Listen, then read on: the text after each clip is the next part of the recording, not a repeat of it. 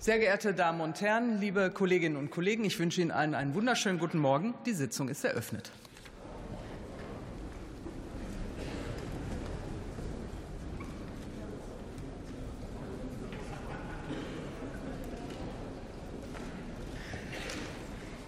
Interfraktionell ist vereinbart worden, folgende weitere Zusatzpunkte zu Beginn der heutigen Sitzung aufzurufen.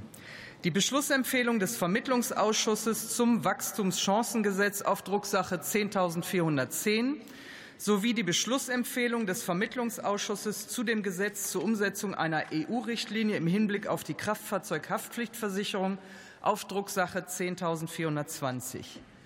Ich sehe dazu keinen Widerspruch. Dann ist das so vereinbart. Ich rufe auf die Zusatzpunkte 23 und 24